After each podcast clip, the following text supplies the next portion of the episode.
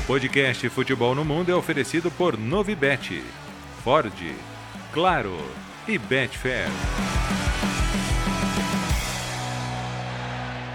Fala fã de esportes, tudo bem? Seja muito bem-vindo a mais uma edição do podcast Futebol no Mundo, edição número 303. Nesta semana, nesta segunda-feira, comigo Gustavo Hoffman ao lado de Leonardo Bertozzi, Gustavo Zupac e também André Donk. Tudo certo, Bertozzi? Tudo bem, Gustavo. Um abraço para você, pro Donk, pro Zupac, que já são já não são mais aqueles reservas não, né? São nossos fixos aqui, pelo menos desse mês de janeiro, sem sem o Alex, sem o Biratã, que continuam viajando o mundo, né? Levando a marca futebol no mundo pro mundo. Tudo bem, Zupac? Fala, Gustavo, um abraço, amigos. A gente, eu e Dom, que já temos a senha do Wi-Fi. Sabe quando você chega no lugar e o Wi-Fi já conecta automaticamente? Já estamos assim. Em um final de semana muito heterogêneo, né? Copas, é, Supercopa Nacional, grandes campeonatos, grandes ligas nacionais, Copas continentais, recordes sendo batidos, tem muita coisa para falar. Tem, tem Bundesliga também de volta, certo, André Donk? Ah, certo. E com o Leverkusen passando um sustinho, mas conseguindo vencer, né? Grande abraço, Hoffman, Bertozzi, Zupac. Sempre um prazer estar com os amigos. É muito bom estar, estar aqui com vocês, ainda mais num, num, fim de semana, como o Zupac falou, né? Bem heterogêneo, muita coisa, mas naturalmente Real e Barça é o grande assunto. E daqui a pouco falaremos do Leverkusen com essa vitória por 1 a 0 aos 49 do segundo tempo contra o Wolfsburg, mantendo a liderança ali tranquilo. Enfim, daqui a pouco tem Bundesliga também no podcast, mas começamos com a Supercopa da Espanha, que foi o grande jogo do final de semana, um jogo histórico é, pelos acontecimentos, a vitória do, Barce do, do, Real Madrid, perdão, por 4 a 1 goleada por 4 a 1 com três gols do Vinícius Júnior, terceiro brasileiro na história do clássico a marcar três gols, Evaristo de Macedo Romário e agora o Vinícius Júnior, grande protagonista de uma noite saudita especial para o madridismo, Bertozzi. O baile em Riad, né? Se eu tivesse, se eu fosse fazer a manchete, certamente seria essa, porque a partir dos 2 a 0 no final do primeiro tempo, ok, que teve o gol do Lewandowski, né? Teve um período ali em que você achou que o Barcelona poderia voltar para o jogo, mas isso rapidamente se desfez ali com o pênalti do Araújo no Vini e o terceiro gol do Vini. É, me chamou a atenção dessa vez, assim, é, ano passado, quando o Barça venceu a Supercopa contra o Real Madrid, foi um dos melhores jogos da gestão chave, talvez o melhor. Foi um 3 a 1 bem, assim, também fora o baile, tá? Ali podia ter sido uma goleada perfeitamente pro Barcelona um ano atrás. E dali o Barcelona saiu para conquistar a Liga sem dúvida, com um time sólido, firme na defesa e difícil de ser batido. Hoje não, né? Hoje a sensação é de que qualquer um consegue fazer gols no Barcelona com absoluta facilidade. E acho que o Ancelotti fez uma leitura tática muito interessante. Já era meio previsível que, especialmente sem o Rafinha, o Xavi fosse colocar um meio-campista a mais. Né, e foi o que ele fez ali com, com o Pedri, mantendo, claro, o Gundogan, Frank de Jong e o Sérgio Roberto, que já tinha jogado. É, mas o que ele disse na véspera também? Somos o Barcelona, somos o time do Cruyff, vamos sempre tentar ter a bola e vamos sempre tentar dominar. Faltou só explicar que na hora que o Real Madrid tivesse a bola, aquele espação todo atrás não existe, né? Então, para um time que tem os jogadores que tem, Vini, Rodrigo, que tem jogadores capazes de fazer bons lançamentos, os dois primeiros gols que o Barcelona sofreu colocado todo o mérito para o Vini nos dois gols, para o lançamento do Bellingham no primeiro, no segundo para a esticada do Carvajal e para a visão do Rodrigo que, que dá aquela bola que sai da defesa e vai chegar lá do outro lado para o Vinícius completar. São bolas que, assim, um, um time não, não pode tomar nas costas faltando nos primeiros 10 minutos de jogo e talvez em momento nenhum, né?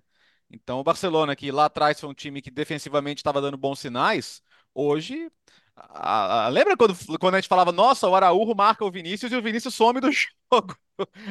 Parece, quem viu esse jogo fala, bom, isso acabou, né? E aí tem muita inteligência dele também, porque ele raramente buscou esse embate direto, tanto que no primeiro gol ele tá em cima do Kundê, né? E é o Kundê quem falha ali e ele estica para pegar o lançamento do Bellingham.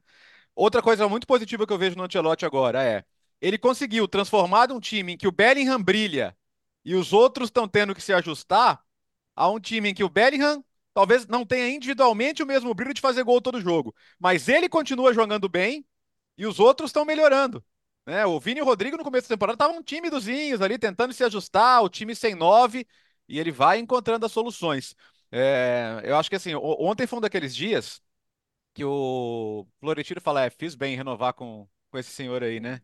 Eu acho que na, na batalha estratégica, o, o foi o pai do Chave nessa Supercopa e o, e o torcedor do Barcelona acho que não está nada satisfeito com o que o time dele está tá mostrando, especialmente tomando de 4 a 1 porque é a segunda goleada em três jogos, né? Teve o, a da Copa do Rei também na temporada passada, né, Gustavo?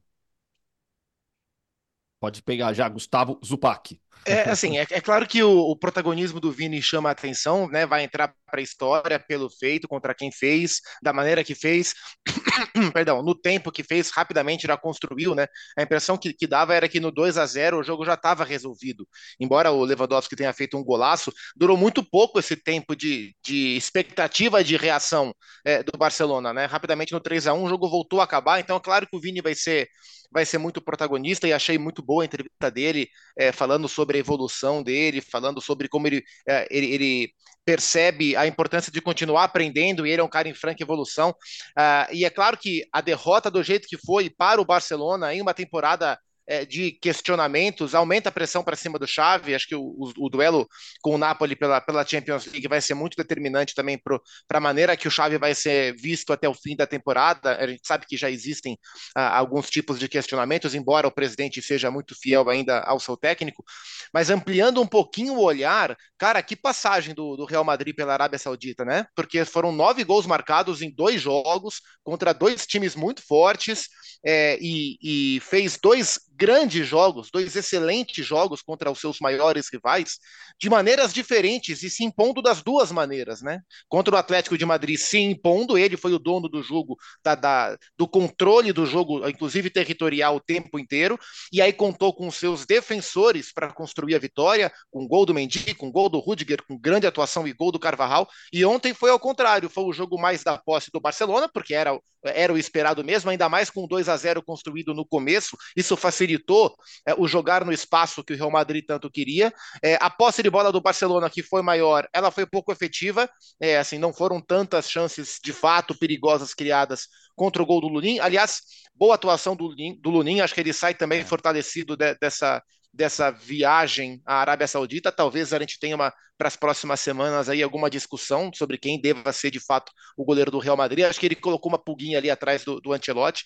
É, mas e aí contra o Barcelona com os seus atacantes brilhando, com seus homens de frente definindo. Então acho que foi uma, uma jornada completíssima do Real Madrid pela Arábia Saudita. Sai com a taça, com a vitória, uma goleada sobre o maior rival e se fortalece ainda mais. Acho que nesse, nesse momento da temporada, é, cruzar com o Real Madrid é, é, um dos piores caminhos que um clube europeu pode ter no momento.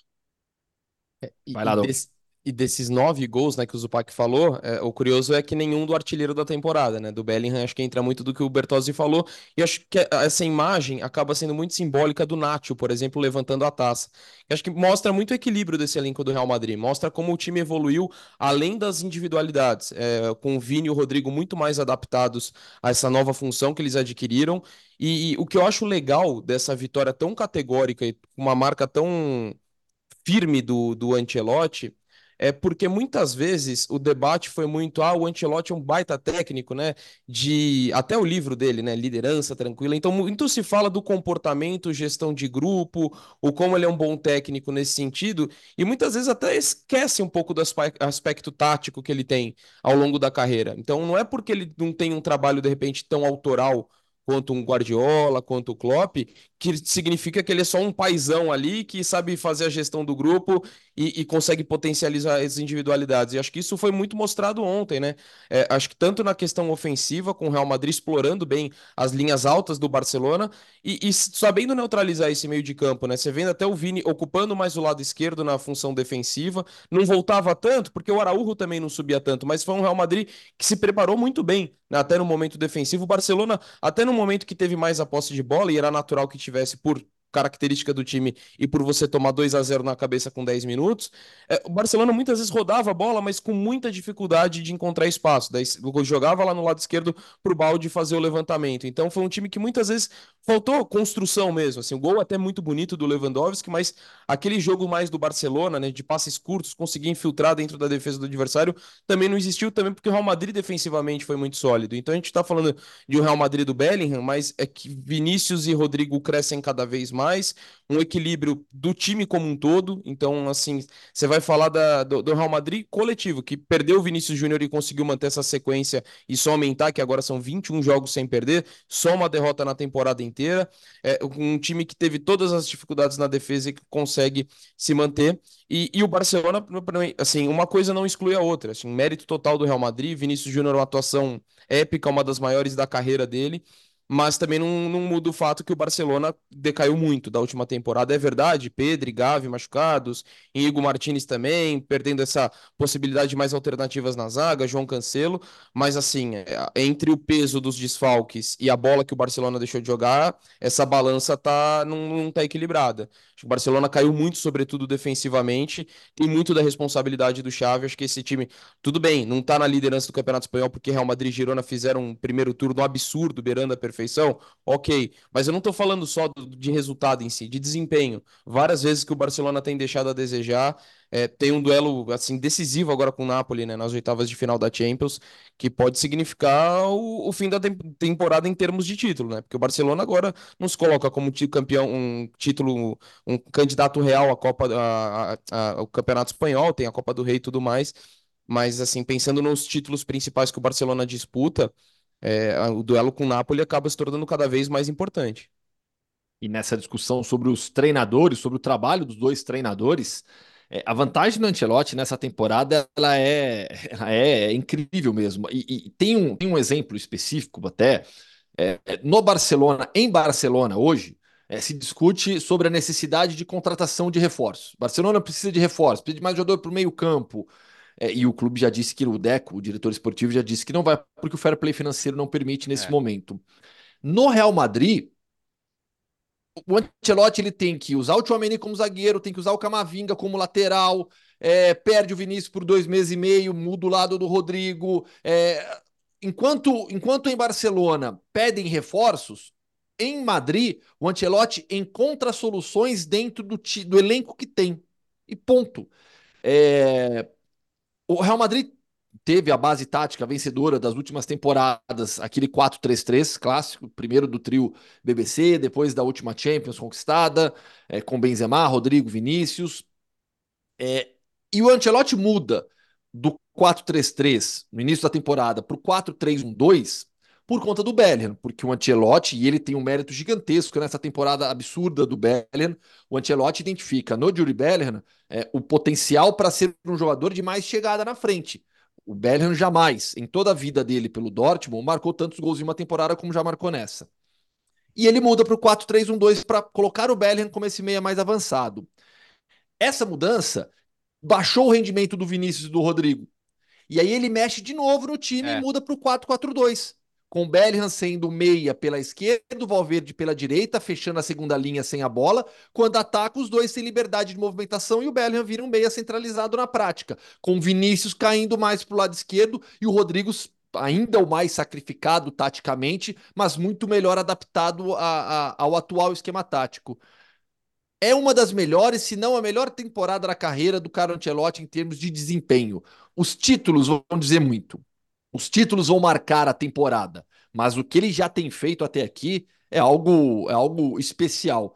E, fica até mais ainda mais fácil, né, Bertozzi, de entender a é. renovação que o Real Madrid faz, fez com ele, né? Ah, e assim, é, de novo, ele, ele já mudou para um 4-4-2, e aí nesses momentos de 4-2-3-1 também, porque aí depende muito do, do Vinícius bloquear o lado esquerdo, como ele fez muito bem sem bola no jogo de ontem. O, o Valverde, assim, e o legal do elenco do Real Madrid, da vantagem do elenco do Real Madrid é a quantidade de coringas que esse elenco tem. Camavinga, Chouameni, Valverde, Nacho. Achei muito legal o Dom que tocaram o nome do Nacho, que o Nacho é um cara que está no Real Madrid desde os 11 anos. E aí o pessoal que ó, o, o, tem um pessoal que acha que só existe craque, um Real Madrid tem que ter um elenco de 25 craques. Como se não pudesse ter um jogador correto, um jogador que vai, vai fazer a função dele sem reclamar, quietinho, vai passar a vida inteira ali dentro do clube, jogando onde precisar jogar, quando precisar jogar, e quando não precisar jogar, ele vai ficar ali apoiando os companheiros sem reclamar. E acho que ter um capitão desse né? Porque quem foram os capitães do Real Madrid? Nossa, lendas do clube nos últimos anos, né? E acho que um Nacho, sabe, um cara que tem essa carreira ligada ao clube, poder ser o capitão, ganhar um título, levantar a taça, eu acho muito significativo, cara. E, são, e esses e caras explicar, ficam, Bertozzi, esses caras ficam na história do capitão, clube. E que o capitão no Real Madrid é o jogador com mais tempo de Isso. clube. Isso, tanto que o vice-capitão é o Modric, que, que é é chegou mais ou menos nessa época. Então, é, é, as pessoas têm que ter essa noção. Ah, mas eu, eu tive ah, se o Nacho jogasse, de, que nascesse em Pindamonhangaba, ia ser operário. Primeiro que quem fala essas coisas foi um, um eu não vou falar o que é, não, mas enfim. É, o, o, o, você acha realmente que alguém passa a vida no Real Madrid sem ter uma mínima noção de, de que é uma bola? Peraí, né? Então, acho muito legal, cara. Acho muito, acho que são. Assim como era o Sérgio Roberto no Barcelona também. Ontem eram, eram capitães que são até meio que contemporâneos de formação, de, de, de surgimento, até, mas acho, acho a história do Nath fantástica e deu para ver a emoção dele. Não é um título qualquer, né? É o seu primeiro como capitão e acho que esse fica, fica muito marcado.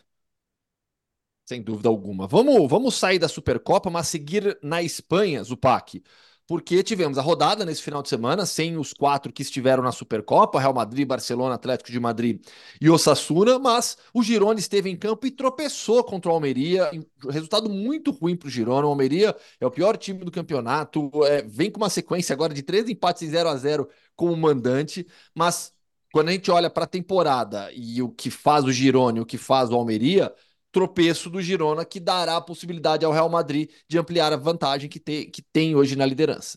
É, o Girona é o líder, mas tem um jogo a mais, né? O Real Madrid pode ultrapassar. Isso, é, não, mas é isso mesmo. É, e a gente não acha que o Real Madrid vai desperdiçar pontos pelo caminho. Então era uma oportunidade importantíssima do Girona construir uma, uma margem de pontos de uma rodada de vantagem para o Real Madrid e desperdiçou, assim. E desperdiçou é, bem desperdiçado, porque era o jogo do líder contra o Lanterna e o Lanterna jogou melhor do que o líder. Apesar de o jogo ter sido 0 a 0 é, o Almeria jogou melhor que o Girona, criou mais que o Girona. É, o Alex Garcia foi ser expulso no fim do jogo, lá para os 35 do segundo tempo.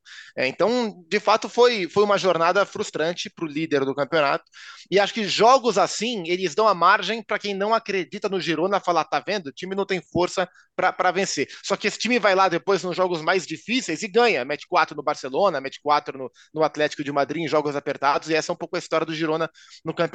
Me chamou a atenção ontem o Savinho começando no banco, é, a impressão que dá é que o Valeri Fernandes, depois do ótimo jogo que fez contra o Atlético de Madrid, foi ganhando moral para virar titular desse time, com o Ian Couto de novo na segunda linha pela direita, mas foi frustrante. É, com, com, com o bicho papão viajando, você líder, enfrentando o Lanterna, era uma ótima oportunidade de pontuar e o Girona deixou pelo caminho. Vai lá, Doc. Exato, e, e, assim, se você olhar os tropeços, entre aspas, os jogos que o Girona deixou, de, deixou pontos pelo caminho era contra o Betis, que apesar de não fazer uma, uma temporada tão estável assim, mas ainda assim é um time muito bem treinado, né, com, com que tem ocupado boas posições no Campeonato Espanhol e também no futebol europeu, Real Sociedad e Atlético Bilbao, é, além da derrota para o Real Madrid. Então não é que o Girona esse foi o principal tropeço disparado, né? Até pelos outros jogos em que ele deixou pontos pelo caminho e pelo contexto, poderia perfeitamente ter perdido esse jogo, né? 20 finalizações para o Almeria contra só 5 do Girona, uma equipe que é, faz uma. Se o Girona é uma das grandes sensações, o Almeria é, é um dos piores campanhas das principais ligas da Europa, né? Não venceu ainda no campeonato, então é, tem um peso muito grande, acho que pelo, pelo que significa. É, e é um Real Madrid que sai é, muito campeão né, nesse fim de semana, né? Por ter, pelo título que ganha da forma como ganha do Barcelona e um, um tropeço completamente inesperado. Então o Real Madrid teve o fim de semana perfeito que poderia ter. Quando a gente Bertozzi, de... na rodada. Ah. Vai lá, pode não, falar. Não, quando a gente fica decepcionado porque o Girona empatou fora, você viu que o jogo como já mudou a perspectiva sobre o é. clube, né? Exato. É jogou muito mal, realmente é. jogou muito mal o Girona. Foi tranquilamente o pior jogo do Girona na temporada, muito porque no 3 a 0 pro Real Madrid, na derrota pro Real Madrid, o Girona jogou bem antes de, de, de, de, de permitir ao Real Madrid que abrisse vantagem. Criou chance, poderia ter feito 1 a 0 contra o Almeria, não ameaçou o Almeria. Foi um jogo realmente muito abaixo da equipe do Mitchell. É, falava Bertozzi sobre ah. a rodada porque tivemos o clássico basco, o derby é. basco entre Atlético e Real Sociedade. Vitória do Atlético por 2 a 1 são 13 jogos de invencibilidade. A equipe tá jogando bem, olhando para cima e aquela briga por Champions que a gente falava: ah, não, Barcelona, Real Madrid, Atlético de Madrid e o Girona, acabou, não vai ter, não, não tem segredo. O Atlético já provou que não vai ser bem assim, não. Aliás, foi um fim de semana muito legal em Bilbao, que também tivemos a Copa do Rei Feminina com 22 mil pessoas no, no Samamés, ali vendo o, Atlético vencer o Madrid CFF, que não é o Real Madrid, é o, apenas Madrid. O grande vitória, o Berenguer fazendo dois gols, depois teve um gol meio de sorte do Yarsabo ali no finalzinho, mas ficou por isso mesmo. É, é, cara, eu tenho falado, inclusive no, no ESPN FC sobre isso. É, Ernesto Valverde, quanto esse cara vai ter o valor que ele merece, né? Porque aí quando ele foi campeão no Barcelona, ah, mas com o Messi todo mundo vai ser campeão. Não, cara. Ele fez um trabalho bom em praticamente todos os clubes que ele passou, inclusive no Barcelona. Como são as coisas, né? Ele saiu do Barcelona porque apanhou numa Supercopa E olha o que, que, aconteceu com o Barcelona na Supercopa agora também, né? Mas, enfim, talvez não, eu não fosse o técnico com a cara histórica do Barcelona, né? Com a maneira histórica de jogar do Barcelona, e talvez por isso não seja tão valorizado por lá. Mas eu acho que com perspectiva deveria ser. Trabalho ótimo, trabalho ótimo. O Atlético de Madrid vai ter que remar, viu? Vai ter que voltar a pontuar fora de casa, vai ter que dar uma melhorada, vai ter que acertar sua defesa. A gente falou sobre isso aqui semana passada porque o Atlético é um time super sólido, né? São super sólidos e, e dificilmente perde. É, e agora tá se virando sem o, sem o Inhaque, né? Que tá com Gana na Copa Africana de Nações, mas tá se virando, tá se virando, tá se virando ultrapassou bem. o Barça já. Já tá, é, e o Barça vai voltar olhando para cima, mais, mais para é. cima ainda na tabela, né? É, então, eu, não só o Atlético, o Barcelona também que, que tome cuidado com essa questão de Champions League, porque hoje a realidade é de uma briga de três times por duas vagas, enquanto Real Madrid e Girona ainda estão nessa disputa pelo título. Eu convido o fã de esportes, é, antes do, desse, esse derby, né, eu publiquei algum, algumas matérias falando sobre é, como é um, um derby bem mais ameno na questão de rivalidade por conta de um propósito maior, de uma causa maior, que é o País Basco. Então, eu publiquei lá no meu Instagram, arroba Gustavo Hoffman, tanto a matéria que eu fiz pro Sport Center, como a matéria que eu escrevi para o site da ESPN. Eu tive a oportunidade de entrevistar o Wander Herrera, entrevistei também o Kieran Tierney, o Mikel Oyarzabal, que aí foi o Rodrigo Faes, companheiro aqui da Espanha, que entrevistou, usei parte dessa, dessa, dessa entrevista também. Tá um material bem legal com os jogadores falando até coloquei no, no Instagram, Bertozzi, que eu falei, bom, desde hum. os tempos de Trivela, o que eu já publiquei de matéria sobre, sobre é, a, questão básica, né? Várias matérias, mas pela primeira vez eu tive a oportunidade de falar com os jogadores. E eles falando, é, não, realmente é um derby é onde você não tem uma rivalidade tão ferrenha assim, é um derby mais ameno, por conta dos pa do País Basco, todos são bascos e todos se entendem dessa maneira. É, o, o Kieran Tierney, por exemplo, né? o Tierney já jogou Celtic, Rangers e Arsenal e Tottenham, só isso. Né? E ele falou, e ele jogou do primeiro turno, já tinha jogado do primeiro turno quando eu falei com ele. Então, hum, achei que foi um material bem legal para quem gosta um pouco dessa questão histórica, social, geopolítica, entender o significado do derby basco para o País Basco. Material publicado na ESPN está lá no meu Instagram. Vamos para a Inglaterra agora, Donk, começando contigo agora. O De Bruyne saiu do banco e foi absolutamente decisivo na virada do Manchester City contra o Newcastle.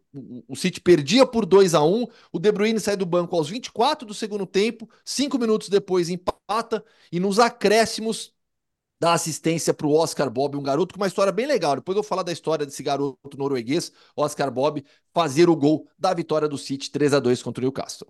É, o, o City meteu o modo apelão, né? Na hora que você coloca De Bruyne no segundo tempo, é, é apelar. Mas, assim, o que chama atenção é que o que ele conseguiu ter um dado da Opta que eu achei bem interessante, que mostra quão raro, até pro padrão do City, que costuma ter várias individualidades, jogadores que se destacam, mas o De Bruyne foi o primeiro jogador do City que sai do banco num jogo de Premier League, que faz gol e dá assistência no mesmo jogo, desde o Agüero lá em janeiro de 2014. Então, o que ele fez contra o Newcastle não acontecia com um jogador do City na Premier League em 10 anos. Então não é algo que acontece toda hora, muito pelo contrário.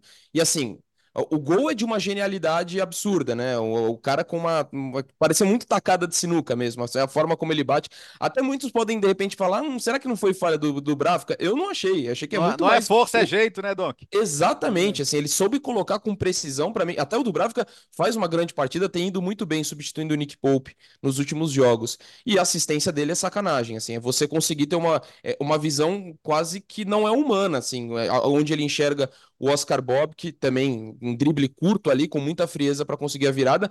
E num jogo até que não foi tranquilo, não, para o City. Acho que o City foi melhor, mereceu a vitória, mas o primeiro tempo, você tem a questão até da lesão do Ederson, tomara que esteja tudo bem, que ele possa voltar logo, né? Mas eh, tem esse impacto. E, e, o, na hora que o, o, o, Newcastle consegue abrir o 2 a 1 ali, é, o, com, teve até o assistente, um passe espetacular né, do Bruno Guimarães, o City um pouco atordoado, quase leva o terceiro logo na sequência. O primeiro tempo não foi fácil, é que o City cresce muito no segundo tempo a partir das alterações. O De Bruyne é um negócio surreal e é um City que está cada vez mais consolidado. Para mim, a sensação que dá, assim, é Premier League e tudo mais, é complicado, os adversários são muito com, é, são de muita qualidade técnica, mas assim, você vendo o momento, para mim, muito é, é o City já encostou, já tá dando farol, dando seta, já querendo passar, porque você tá falando de um momento em que o time cresce na temporada, foi assim na temporada passada, né? Não tinha feito um dezembro bom na, na campanha passada e a gente viu como a temporada terminou. A gente tá falando da volta do De Bruyne, volta do Doku, esperando a volta do Haaland, no momento que o Liverpool pede Arnold por lesão, perde o Salah para a Copa Africana de Nações, o Arsenal tá vivendo um período de oscilação. Então a sensação que dá é que é questão de tempo até o City ser o novo líder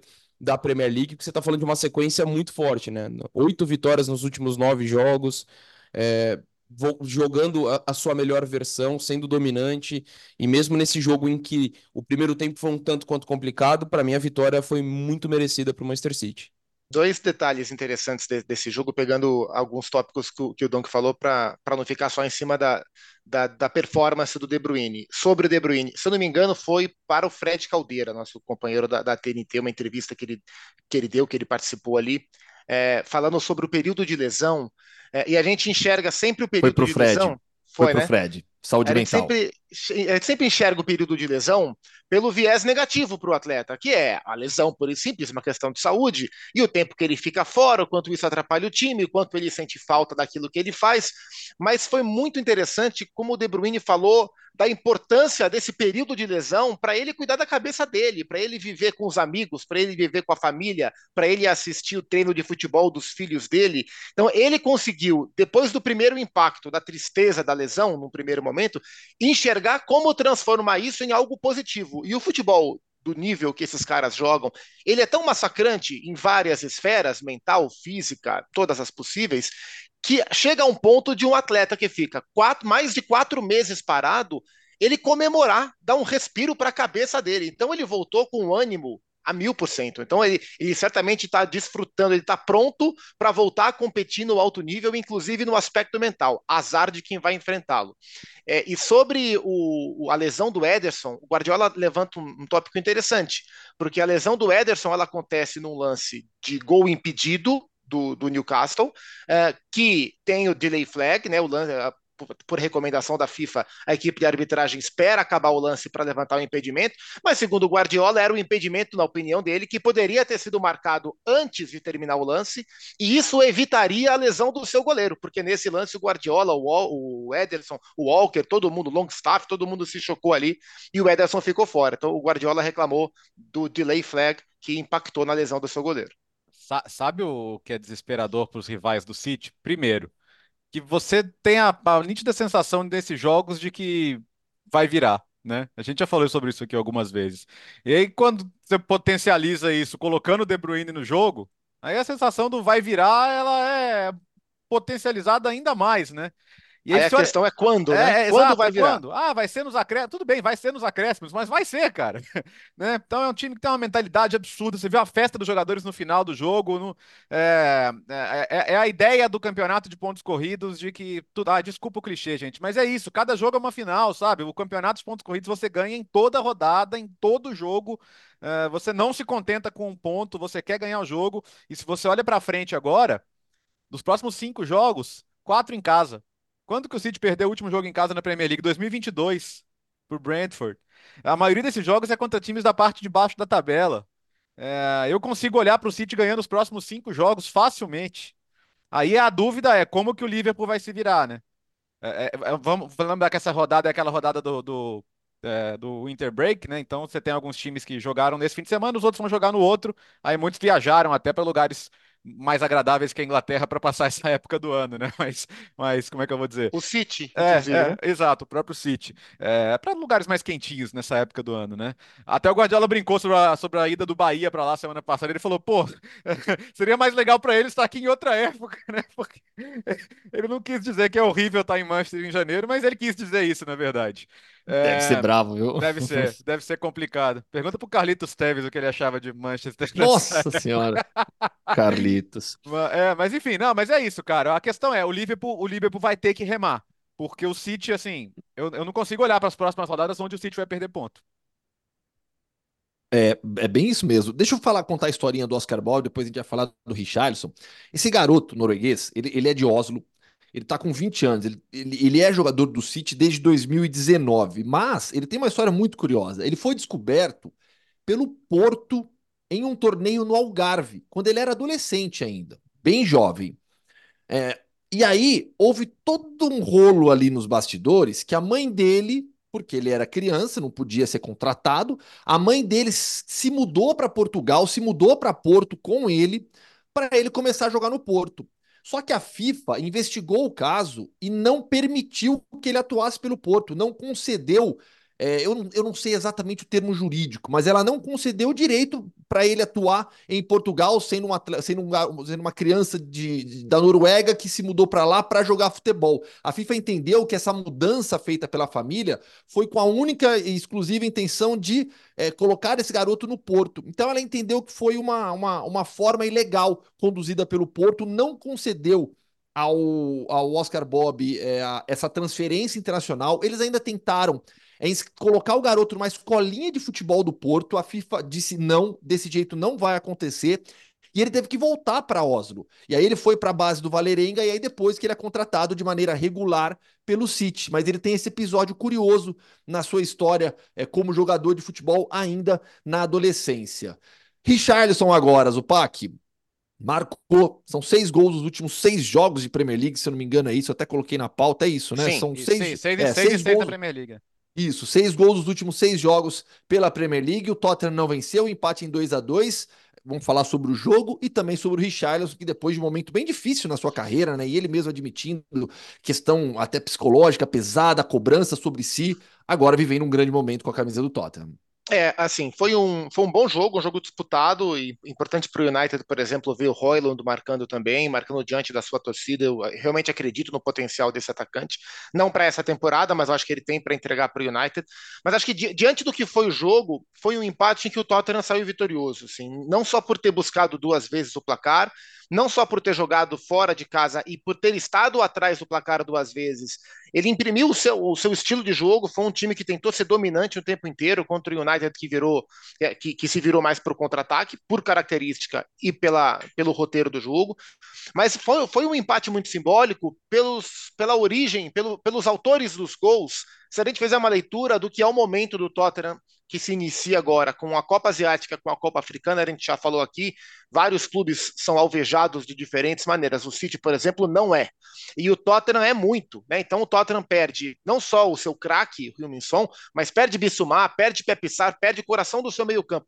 E os dois gols do Tottenham são marcados pelo Betancourt e pelo Richarlison, assim, por, por jogadores que se encaixam justamente nessa dentro dessas ausências. É, o Richarlison vem ganhando status de titularidade pelo seu momento, mas para jogar como centroavante é, é, o, é o lugar do Hilminson. Então foi muito importante a, a, maneira que o Tottenham conseguiu esse empate em um mês onde vai se desconfiar do Tottenham pelos desfalques. Então, no, no primeiro obstáculo, conseguiu uma, uma, pontuação, um empate bastante importante dentro de outro Everton. E para o Richarlison é, é, é, é é importantíssimo esse crescimento. Ele deu uma entrevista muito sincera para o João, falando sobre é, como ele se tratou, como ele percebeu que ele estava precisando, como ele vem percebendo as melhoras. É, desde o começo de dezembro, ninguém fez mais gols do que ele, só o Solanke tem o mesmo número de gols dele, então ele vem em uma, em uma crescente mesmo pela equipe do Tottenham, justamente nesse momento de ausência do Rio Minson. É, ele, até nos seus melhores momentos na Inglaterra, ele não era o maior goleador de nada, ele era um uhum. cara de muita entrega que fazia os seus gols também. Então é bacana ver o crescimento dele, espero que isso se reflita também na seleção brasileira, porque ele bem é bom para o Brasil. Foi um grande empate para o Tottenham tentar manter contato com as melhores equipes da competição. Donc. É, e o Richarlison, assim, a gente pensar até em contexto no Watford, na, no Everton, ele já tem sete gols nessa Premier League. A Premier League mais artilheira da carreira dele foram 13 gols. Então, mesmo não sendo mais o protagonista do time, como era nos seus dois clubes anteriores, talvez ele consiga estabelecer essa marca muito pelo momento que ele vem vivendo, né? Seis gols nos últimos seis jogos. Dentro desse contexto de importâncias, né, que o Zupac destacou muito bem, né, de jogadores substituindo, legal também a estreia do Werner, né, participando bem do segundo gol, dando assistência, que é um cara que, para mim, tecnicamente, ele é muito bom jogador. Acho que ele por questão de confiança, sempre oscilou. E acho que isso foi visto na carreira dele. Na temporada 19-20 do Leipzig, foi um absurdo que ele jogou quando o Leipzig vai até semifinal de Champions, ele não joga né, uma parte do mata-mata que já estava acertado com o Chelsea. No Chelsea foi importante até num, na construção daquele time campeão europeu, mas longe de ser protagonista, mas sempre foi um cara que oscilou muito na carreira. Então acho que ele tem até futebol para conseguir ser mais regular, talvez possa encontrar isso no Tottenham, ainda mais com um time que, que tem várias possibilidades para ele. Né? Ele pode jogar como uma referência ou jogar mais aberto, como ele fez ontem, e conseguiu dar essa assistência, teve uma estreia bastante positiva. E outro aspecto positivo para o Tottenham é, não nesse jogo em específico, né, que toma dois gols, poderia até ter levado o terceiro no final, aquele cabeceio do McTominay quase da vitória para o United já nos acréscimos. É, o reforço na zaga, né, o Van de Ven volta depois de nove rodadas sem jogar de lesão e o Dragozinho estreia. Então o Tottenham, que vem com toda essa limitação do elenco, você, de repente vem dois reforços de uma vez, né, um que já estava no elenco foi muito importante. Mas é, eu acho que esse jogo foi muito bom para as individualidades, né, falei do Tottenham no United, o Royland precisando cada vez mais da confiança ainda mais que ele tem que ser a referência, né? O Martial acho que é uma diferença muito grande, né? É uma posição que ele precisa muito se afirmar pro Manchester United, é uma carência que o time tem. E o Rashford que não tinha feito gol em Old Trafford na temporada inteira, né? 14 jogos e é só agora que saiu o primeiro gol, ele que foi pro banco até por merecimento, acho que muito pela questão do sem bola, o quanto que deixou de contribuir nesse aspecto e, e agora podendo voltar a se afirmar, teve uma atuação importante não só pelo gol, mas por assistência. O resultado é péssimo para os dois, é muito ruim. Mas, assim, as questões positivas dentro do jogo acho que podem trazer alguns frutos para as próximas rodadas. Quer fechar a pauta na Inglaterra, Bertozzi? Depois vamos para a Itália? Não, podemos, podemos. Acho que é, é, legal destacar só que o Jim Radcliffe, novo, novo dono de 25% do United, estava lá perto de Sir Alex Ferguson e acho que ele viu o tamanho do desafio aí, né? Bom, ele conseguiu ver uma coisa incrível, né? O gol do Rashford depois de tanto tempo aí, né? E o Rashford e o Royland não estavam rendendo tanto assim na Premier League. O Royland conseguiu até, depois de desencantar, marcar de novo. Mas vamos ver, é, tem, toda uma, tem todo um processo burocrático é, que talvez para janeiro não dê para fazer uma grande revolução dentro do elenco, dentro do clube, nem seja essa a ideia. Mas o torcedor acho que para frente vai, vai querer, vai cobrar dessa nova gestão do futebol do United melhores ideias e, e um projeto de futebol, né? É, o, o, o Zupa tá com a camisa do Ajax aí, o antigo clube do Ten Hag, e eu acho que nenhum clube hoje o técnico pode ter a chave de tudo e pedir o jogador que ele quiser, pelo valor que ele quiser. Isso não funciona mais comigo. Na época do Ferguson talvez funcionasse, né? Uma, um funcionamento bem diferente do futebol de uma maneira geral como é hoje. Então, eu acho que o United precisa ter ideias mais claras, precisa ter ah, um projeto de futebol que esteja acima de qualquer outro nome de técnico e jogador, é, porque acho que nesse jogo o Tottenham mostrou mais uma vez que hoje é um time melhor dirigido e, por incrível que pareça, hoje ah, o, o Tottenham tem uma ideia de projeto de futebol mais clara do que o Manchester United tem. Bertozzi, Seguimos Oi. contigo, porque vamos para a Itália agora. Rodada com mais uma goleada da Inter, grande jogo da Internacional. Lautaro Martinez é, jogando como um dos melhores atacantes do futebol mundial. E uma vitória extremamente importante do Milan também contra a Roma, que dá sequência a essa boa fase do Milan, hoje consolidado como terceiro time na Série A. É, o problema é que o Milan está muito atrás do, do, da Inter e está muito à frente do resto já, né? Como essa, é essa turma que briga pelo quarto lugar aí, ela entrou numa instabilidade, até o próprio Bolonha, que a gente destacou aqui merecidamente, tá tendo uma, uma, uma oscilação que eu acho até natural, perdeu para o Cagliari do Claudio Ranieri esse fim de semana, mas ninguém tá conseguindo abraçar esse, a Fiorentina também, quer dizer, ninguém tá conseguindo abraçar e segurar esse quarto lugar, e olha que a Itália, dependendo do desempenho em competições europeias, pode até ter uma quinta vaga na Champions.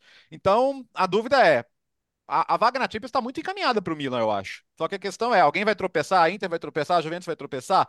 Eu acho que especialmente a Inter não, porque é isso, né? É um time, hoje, pelo menos dentro da Itália, sem pontos fracos. É, temporada do Lautaro é, é, é, disparado o melhor jogador do campeonato, mas não é só ele, né? O Tchalianoglu com nove gols já no campeonato, tá com números goleadores que ele nunca teve na vida, fazendo dois gols. É, o, o Marcos Turran acabou representando uma evolução em relação ao que foi o, o último Lukaku. Né? A última temporada do Lukaku, em que ele nem foi titular absoluto durante parte da temporada, jogava o Dzeko. o, o entendimento de Turhan e Lautaro é fantástico. Né? Então, assim, cinco goleadas do campeonato. Cinco goleadas. Quer dizer, praticamente a cada quatro jogos, uma é goleada. E uma foi no Milan, né? Uma foi de 5 a 1 no Milan, mas 4 a 0 na Salernitana, 4 a 0 no Udinese, uh, e agora esse 5 a 1 no Monza. Uh, teve alguma que eu pulei aqui, 4 a 0 na Fiorentina na terceira rodada. Então, cinco goleadas no campeonato. Ah, para a Juventus tem que somar cinco rodadas até a Juventus conseguir uma goleada. A não ser que seja na Copa Itália. Uh, aí sim, na Copa Itália a Juventus conseguiu algumas goleadas. Mas é um time muito sólido, eu acho que vamos ver o caminho da Inter, claro, nas competições europeias. Por outro lado, é, na Roma o negócio tá turbulento, né? Porque numa semana é derrota para Lazio no derby, derrota para o Milan e tá tudo embolado, mas a posição na tabela é incômoda. Meião de tabela ali para Roma. Mourinho, contrato no final. A gente nunca sabe o que pensa o clube, porque o clube não fez nenhum movimento proativo de renovar e ele começa a se impacientar também. Eu acho que eles querem ver se o time avança na Liga Europa porque o, o, o argumento para a defesa do trabalho do Mourinho é: é o cara que levou a Roma duas finais europeias seguidas. Uma ele ganhou, outra ele perdeu nos pênaltis. Enquanto ele ainda estiver com a possibilidade de fazer isso de novo, eu acho que vai ter essa questão. Mas assim, as campanhas na Série A são abaixo do que se imaginava. Então o que, o que segura o trabalho são as Copas. A Copa Itália já foi. E a Liga Europa. Então eu acho que fevereiro vai ser um mês efervescente. Ah, a Roma pode demitir o Mourinho? A Roma não tem dinheiro para fazer isso. Né? Então vai, vai, tentar ir com ele, vai tentar ver se ele dá uma chacoalhada, se ele melhora a situação. Não tem dinheiro para contratar, não tem dinheiro para trocar de técnico, é, não tem, gente. Então vai ter que torcer para melhorar rápido. É, e no, no jogo do Milan, é, destacar a grande atuação do Giroud, assim, Sim. muito inteligente para jogar, fez gol, assim, é claro que o gol é a coisa mais importante que existe, mas a assistência que ele deu para o Theo Hernandes foi brincadeira, assim, golaço espetacular, o Dom que trabalhou no jogo, assim, uma baita, uma, uma, atuação sólida do Milan, assim, acho que a Roma teve poucos momentos, alguns no segundo tempo, com algumas finalizações que, que o Manhã defendeu muito bem, trabalhou bem, mas durante quase todo o tempo o Milan foi superior na partida, e a gente falava na quinta-feira, né, sobre a instabilidade do Milan, né, então o Milan que na Série A, no campeonato italiano, ele mostra uma, um, sinais de recuperação, vinha de, vem de vitórias mais tranquilas, fazendo três gols até de maneira regular, abrindo essa vantagem para o bloco inferior, mas uh, assim, deixou muita incerteza contra a Atalanta no jogo da Copa Itália, joga pressão para a Liga Europa, então é o, é o, Milan da gangorra, mas que no campeonato italiano essa gangorra vai pendendo a favor. É, e dentro desse bolo de Fiorentina, Bolonha, que não conseguiram vencer, que perderam contato, bom para Lazio, fez a sua parte. A Lazio, sim, se a Roma vem de uma semana trágica, a Lazio vem de uma semana muito positiva, porque elimina o seu grande rival na, na Copa Itália, vai, chega à semifinal e sobe para a quinta colocação em zona de classificação europeia no campeonato italiano. Dom, que você esteve na transmissão, passa a régua. É, cara, a Roma, assim, o Dybala é um deserto de ideias, assim, essa é a sensação que dá. E, e eu, o que eu acho frustrante é que não era para ser assim, porque pelo elenco que a Roma tem, ok, o Dybala faz uma diferença tremenda, é o principal jogador da equipe, mas tinha qualidade para fazer mais. A semana foi muito ruim, não só pelos resultados, é, não apresentou nada ofensivamente contra a Lazio, é, até o, o, o, Mourinho até destacou, ah, teve um pênalti que cometido apenas e foi o único equívoco e o time perdeu o jogo por conta disso. É tudo bem, defensivamente pode ter sido até mais sólido, mas ofensivamente não fez nada. Ontem contra o Milan só entra no jogo porque o Calabria dá um bote errado e comete um pênalti no momento que o jogo era totalmente controlado pelo Milan, muito mais próximo do terceiro, do terceiro gol. Então, assim, a Roma é, é, é, muito frustrante que apresenta, não só pela questão da posição, ainda que é quatro pontos da zona de Champions, ainda dá para sonhar com isso, mas o desempenho tem sido muito ruim é, e a ausência do Dybala faz uma diferença tremenda. Tem a questão dos desfalques, né, de fato, tanto que o Christensen, pela ter terceiro jogo seguido, é improvisado como zagueiro, tendo em vista os desfalques, e o Mantini até levar o amarelo vai estar suspenso do próximo jogo.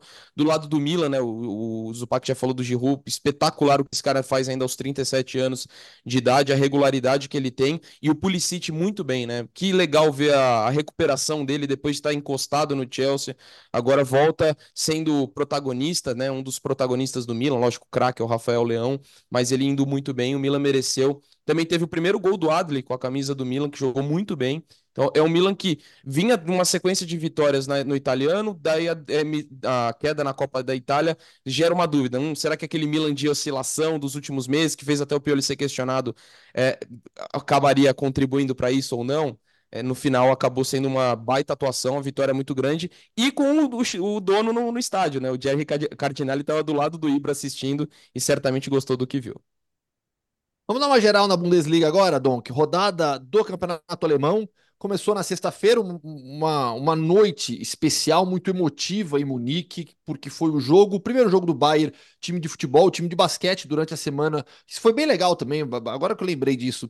Na, pela, pela Euroliga, o Real Madrid e o Bayern se enfrentaram em Munique é, logo, eu não lembro se foi no dia seguinte ou dois dias depois da, da morte do Franz, foi dois dias, foi na quarta, depois da morte do Franz Beckenbauer, e os jogadores do Bayern entraram em quadra com uma homenagem, uma camisa homenageando o Franz Beckenbauer, e os jogadores do Real Madrid também. Eu achei isso muito legal. Uma camisa branca com o escudo do Bayern na frente, número 5, Beckenbauer atrás. Jogadores de Real Madrid e de Bayern no aquecimento do jogo pela Euroliga, os dois times vestindo a camisa em homenagem ao Franz Beckenbauer. E o time de futebol, na sexta-feira, na Allianz Arena, é, uma noite com muitas homenagens ao Franz Beckenbauer, que terminou com uma vitória do Bayern por 3 a 0 com Jamal Musiala bastante inspirado. Rodada com destaque, naturalmente, para o Leverkusen, para o líder, com um gol é, aos 49 do segundo tempo do Palácios, ganhou do Augsburg, Leverkusen já sem os jogadores da Copa Africana de Nações.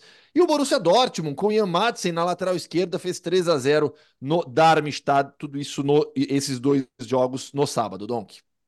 Pois é, é a rodada toda marcada e com muito merecimento por as homenagens ao Beckenbauer e para o Bayern é importante, né? Tanto na questão da tabela, como num momento tão importante, é, tão marcante e conseguiu vencer assim com autoridade. Teve até um período do jogo que o Hoffenheim foi muito bem, colocou um sufoco no Bayern, o Neuer fazendo grandes defesas, mas no geral o Bayern não teve problemas, né? O Musiala sendo o nome do jogo, é, marcando duas vezes, mas reforçar a temporada do Harry Kane, né?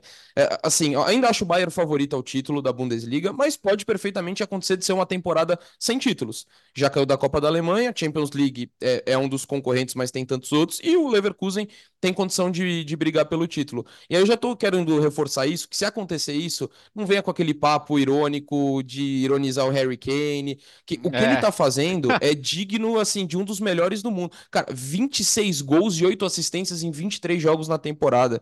Ele tem chances reais de quebrar o recorde do Lewandowski de gols numa edição da Bundesliga. Ele tem 22, agora a gente está na metade do campeonato. Lewandowski quebrou o recorde do Gerd Miller com 41.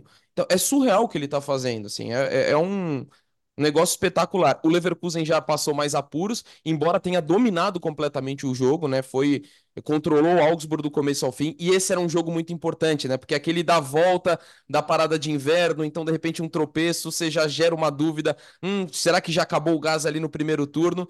E o Leverkusen consegue essa vitória. Só destacar o Ezequiel Palacios, porque ele faz o gol do 2 a 2 contra o Bayern em Munique, aos 94 também, dá aquele ponto naquele jogo, e agora ele faz esse gol da vitória no Leverkusen. Ô, Diga. E, não, e no dia 23 de dezembro ele estava pendurado na arquibancada do River Plate, assistindo é... o River Plate e Rosário Central no meio dos barras ali. Voltou, curtiu o que tinha que curtir, voltou e continuou fazendo o que tinha que fazer. Exatamente, né? Teve isso mesmo. E, e assim, sendo fundamental nesse jogo que era tão importante, né, pro, pro Leverkusen. É, e assim, é, foi o terceiro jogo que o Leverkusen mais finalizou na temporada, né? 25 vezes, 24 vezes, poderia ter vencido de uma forma mais tranquila, mas o mais importante para o Leverkusen era ter conseguido essa vitória. Ela veio, e lembrando que o Boniface ainda sofreu a lesão, né? Então, vai pior do que perdê-lo para a Copa Africana de Nações é um período mais estendido ainda por conta é, da lesão. O Chique já foi o titular e deve ser assim na sequência. E só para completar do Dortmund, uma vitória muito boa. Jogou muito bem, um time muito mais sólido, muitas estreias do Ian Madsen na lateral esquerda que agradou, Sancho saindo do banco e dando assistência, entrou muito bem no gol pro, do Royce. E as, as, também as estreias do Sven Bender e do Nuri Sahin que chegaram para fortalecer a comissão técnica. A primeira imagem, por mais que seja um adversário mais frágil, da Darmstadt, mas acho que foi muito positiva, que o Dortmund venceu com, com autoridade a partida. E assim, não tem, não tem como, esca não tem como escapar, né? Desculpa, Gustavo. É, é... Ou, ou, ou, vou falar do Harry Kane ou vou falar do Leverkusen, né? Então, fazer é. o quê, né? É, um, uma grande história a gente vai ter com certeza o, o Harry Kane, que igualou o recorde de gols no primeiro turno da Bundesliga, marca que era do Robert Lewandowski, que permanece, né? Agora dele e também do Harry Kane.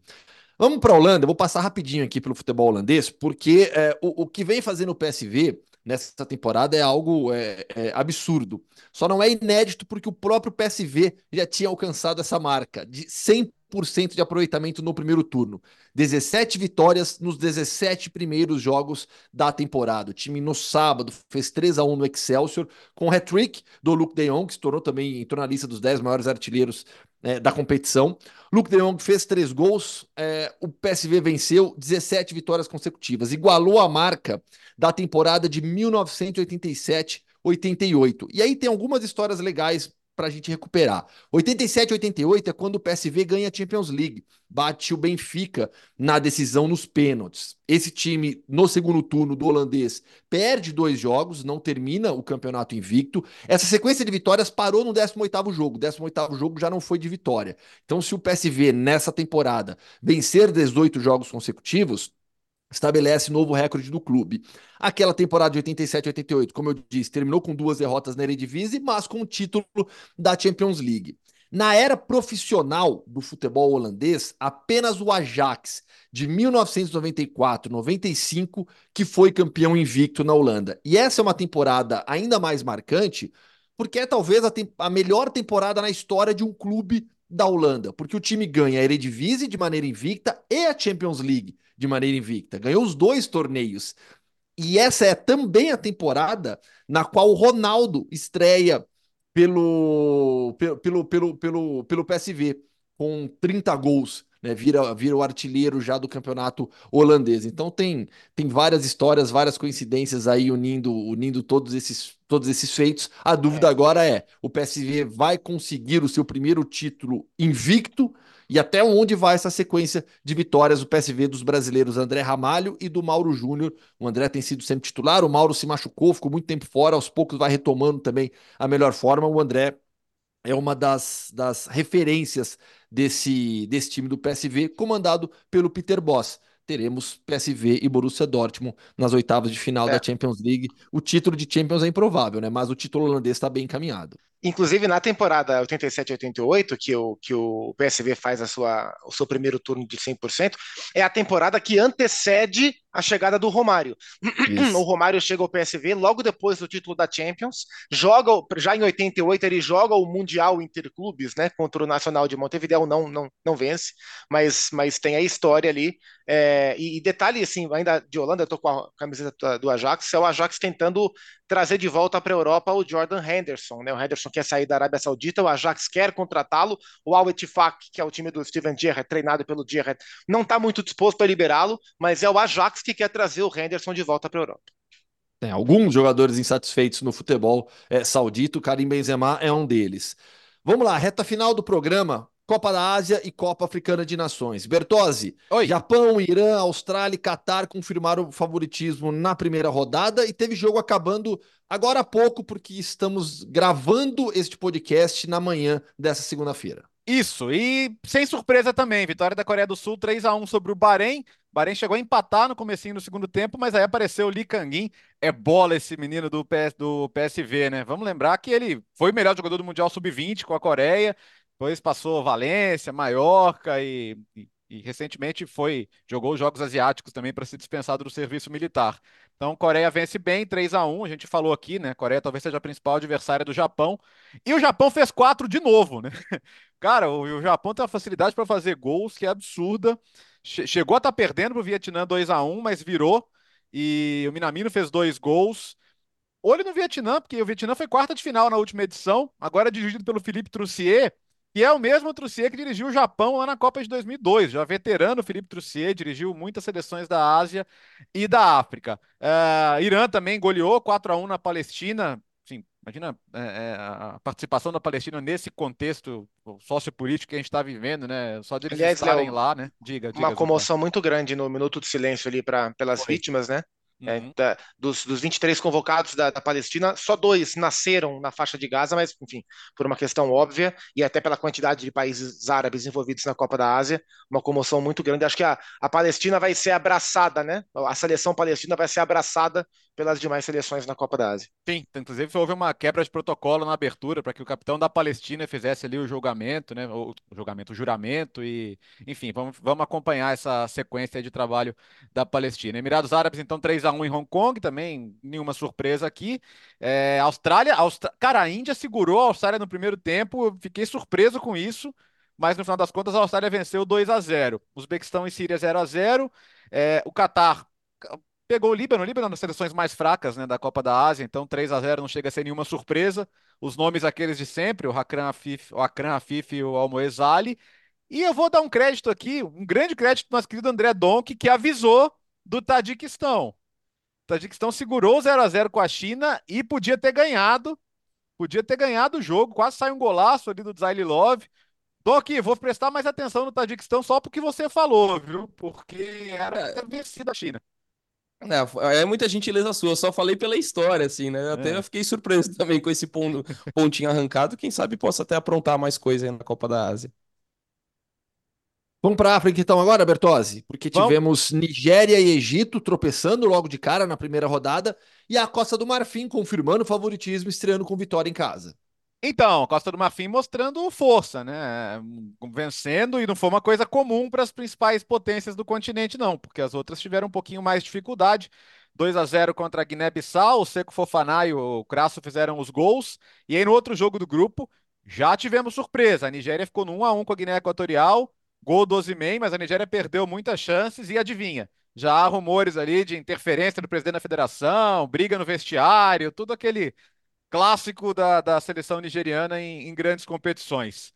É, Moçambique, cara, Moçambique deu pena, porque assim, ia ser a... Moçambique não participa desde 2010, estava ganhando do Egito de virada no final do jogo, nos acréscimos, o Salah empatou cobrando pênalti. Então, 2 a 2 Egito e Moçambique.